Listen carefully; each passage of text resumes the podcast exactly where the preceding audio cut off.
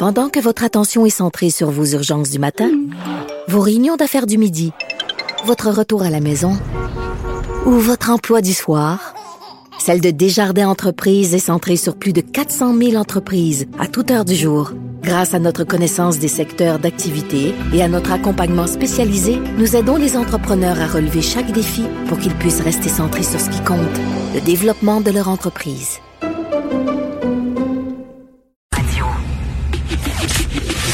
Le, commentaire de Mathieu Boccoté, dépensé pas comme les autres.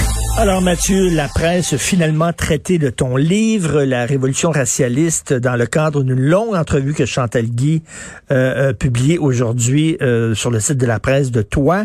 Et écoute, j'ai senti entre les lignes en lisant le texte ce matin que ce n'était peut-être pas une entrevue très agréable pour le dire d'un euphémisme, c'était une entrevue euh, pénible sous la forme d'un procès. À tout le moins, c'est ainsi que j'ai l'impression que qui tournait globalement. En fait, puis, si je peux me permettre, le texte c'est d'une médiocrité épouvantable. Mais euh, mais donc, en gros, l'entrevue, ça consistait à dire que ah, euh, j'étais parano, j'imaginais des choses, mais mais donc j'étais dans un monde hanté de, de, menaces et ainsi de suite. Mais elle m'explique pas pourquoi ce que je décris est faux, cela dit. Elle m'explique pas à quel moment je me trompe. C'est simplement qu'apparemment j'ai des menaces, je vois des menaces partout. Non, mais c'est ce qui est bizarre, Mathieu. Excuse-moi, mais elle dit euh, tout ce qu'il dit, j'ai rien appris de nouveau. Tout ce qu'il dit, j'avais déjà lu quelque part. Donc elle reconnaît que les faits que tu transmets dans ton livre sont réels, mais en même temps elle te traite de parano.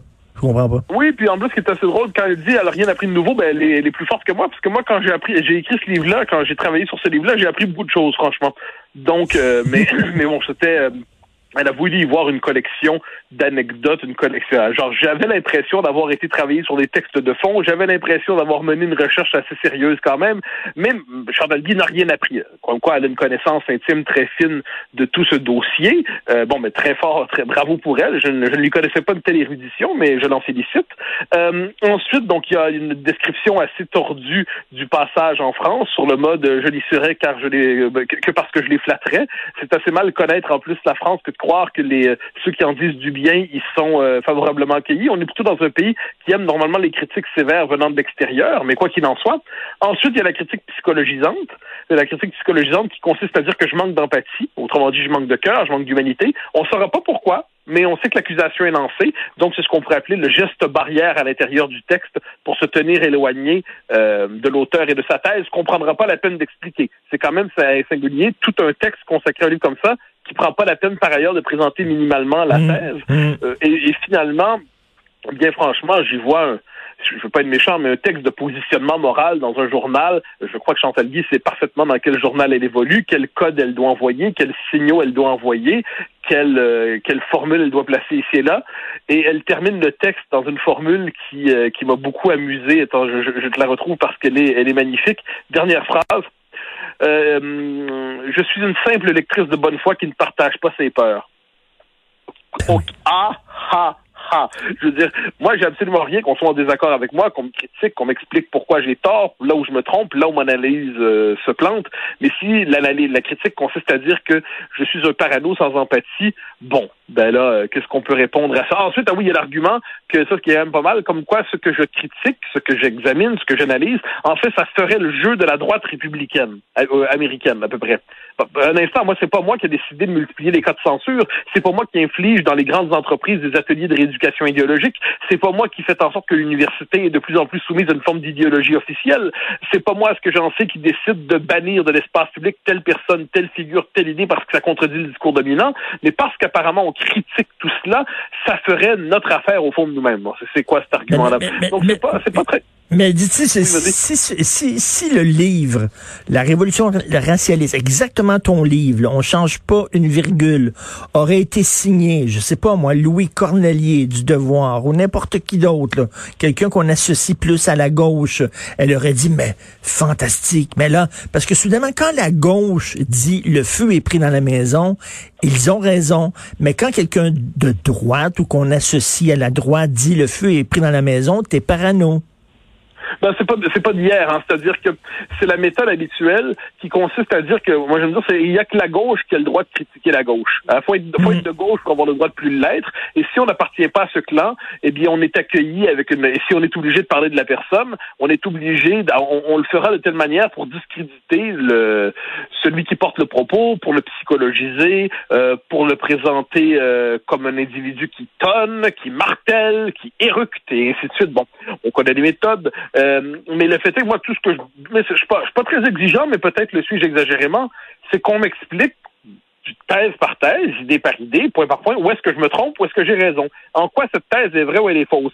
Euh, L'argument comme quoi ça manque d'empathie, moi, ça, ça m'a frappé quand même, ça. C'est-à-dire, euh, Madame Guy, que je ne connais pas particulièrement, en fait, que je ne connais d'aucune manière, j'avais rencontré, on avait échangé une fois ou deux par courriel, c'est tout, euh, je crois, euh, croit avoir une fine psychologie de ma personne et savoir euh, quel est le, fond de mon cœur, donc c'est comme ça, c'est quand même pas si mal.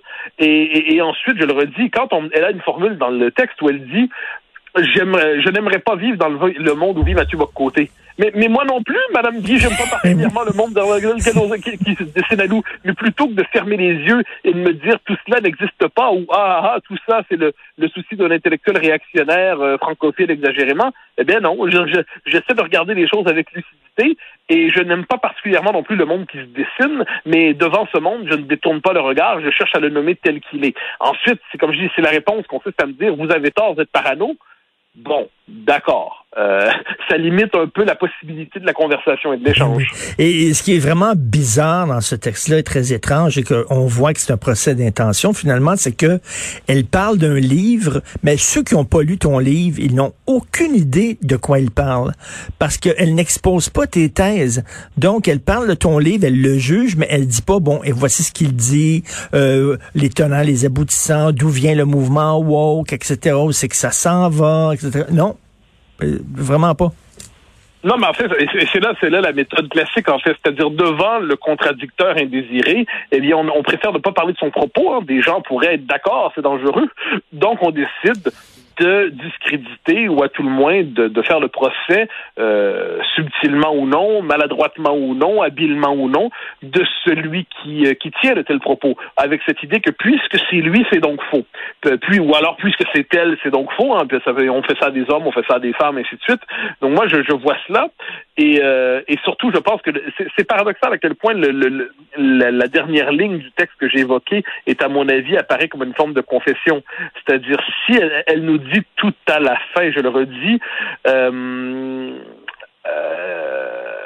alors c'est pas mal. Elle a dit bon, il n'a pas aimé cette pointe quand elle dit que je manque d'empathie, mais comme il est pour la liberté d'expression, la pluralité des opinions, ne devrait pas m'en tenir rigueur. un instant, je, lui donne tout à fait le droit de penser ça, mais ensuite je lui tiens rigueur d'un manque de rigueur et d'un manque de profondeur intellectuelle et d'un manque d'honnêteté dans son travail. Et ensuite qu'elle dit je suis une simple lectrice de bonne foi qui ne partage pas ses peurs, bon ben elle aurait pu commencer le texte comme ça et nous expliquer pourquoi ensuite elle ne partage pas les différentes peurs. Mais puisque le livre est un peu absent de ce texte qui est apparemment consacré à ce, euh, au livre, puisque les thèses du livre sont absentes de ce texte qui devrait théoriquement au moins les aborder euh, d'une manière ou de l'autre, eh bien, ça fait en sorte qu'à la fin, il y a l'ultime, euh, l'ultime geste de signalement moral. Je suis une simple lectrice de bonne foi qui ne partage pas ses peurs. On ne saura pas pourquoi. On ne saura pas pour quelle raison. Mais ce qu'on sent en dernière instance, c'est que c'est le geste barrière. J'ai l'impression, mais ça, c'est moi, ça, je, elle me psychologie, je la psychologiserai aussi. Se pourrait-il qu'elle partage certaines de mes inquiétudes, mais qu'elle n'aime pas le porteur des inquiétudes? Se pourrait-il qu'au fond d'elle-même, elle partage certaines de ses peurs, mais ne veulent pas le confesser parce qu'elle n'aime pas celui qui exprime de telles peurs? Je n'en sais rien, mais puisque Mme Guy se permet de me psychologiser, je me permettrai de la psychologiser aussi. Je lui demanderai que cache-t-elle derrière cette affirmation dernière? Et ça quand on joue à la psychologie, ça peut nous mener loin. Hein? Et ça va prendre quoi pour qu'elle commence à avoir peur? Parce que moi, j'ai peur. Euh, je, quand on regarde toutes les, les, les interdictions, les, les, cancellations, les annulations, les appels à la censure, etc., euh, les bannissements et tout ça, je trouve que j'ai des craintes. De plus en plus de gens ont des craintes. Et, et là, le feu est pris dans le salon, à pas peur. Après ça, le feu se transmet soudainement dans la salle à manger, à pas peur. Là, ça pogne dans cuisine, à pas peur. Quand est-ce que ça va commencer à dire, ben là, ça sent le brûler?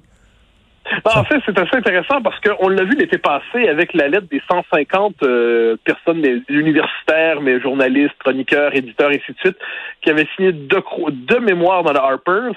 C'était des gens de la gauche libérale, appelons ça comme ça, des gens qui jusqu'à tout récemment étaient occupés à dire ah ah ah, tout ça, ce sont des, des préoccupations de la droite conservatrice, mais peut-être même pire de l'extrême droite, disait-on.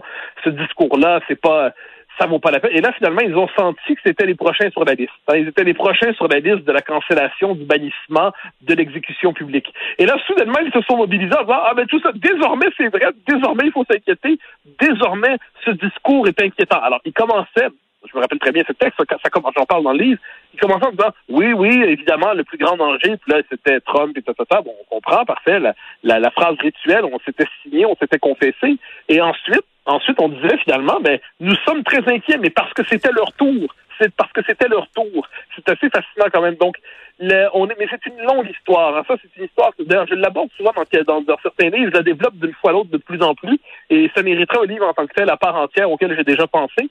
C'est, euh, c'est une histoire en fait des conversions tardives au XXe siècle au, au, danger du communisme. Bon, évidemment, plus le communisme aujourd'hui, heureusement, mais il y a ceux qui s'en inquiètent en 1917, il y a ceux qui s'en inquiètent en 56, il y a ceux qui s'en inquiètent ensuite en 68, il y a ceux qui s'en inquiètent à la fin des années 70, il y a ceux qui s'en inquiètent dans les années 80. Et ce qui est drôle, c'est que normalement, une partie de la gauche intellectuelle, quand elle, par exemple, les nouveaux philosophes à la fin des années 70 découvrent le danger du communisme, puis là, ils trouvent ça bien terrible. Mais là, on peut leur dire, oui, vous savez, on est au courant depuis au moins 60 ans, sinon au moins 30 ans, à tout le monde. On est Et là, non, parce que ceux qui s'étaient inquiétés jusqu'alors du communisme ou de l'URSS s'en inquiétaient pour de mauvaises raisons. C'est-à-dire qu'ils avaient raison pour de mauvaises raisons, alors que eux se trompaient pour de bonnes raisons. C'est mieux mieux avoir tort avec Sartre que raison avec Aaron.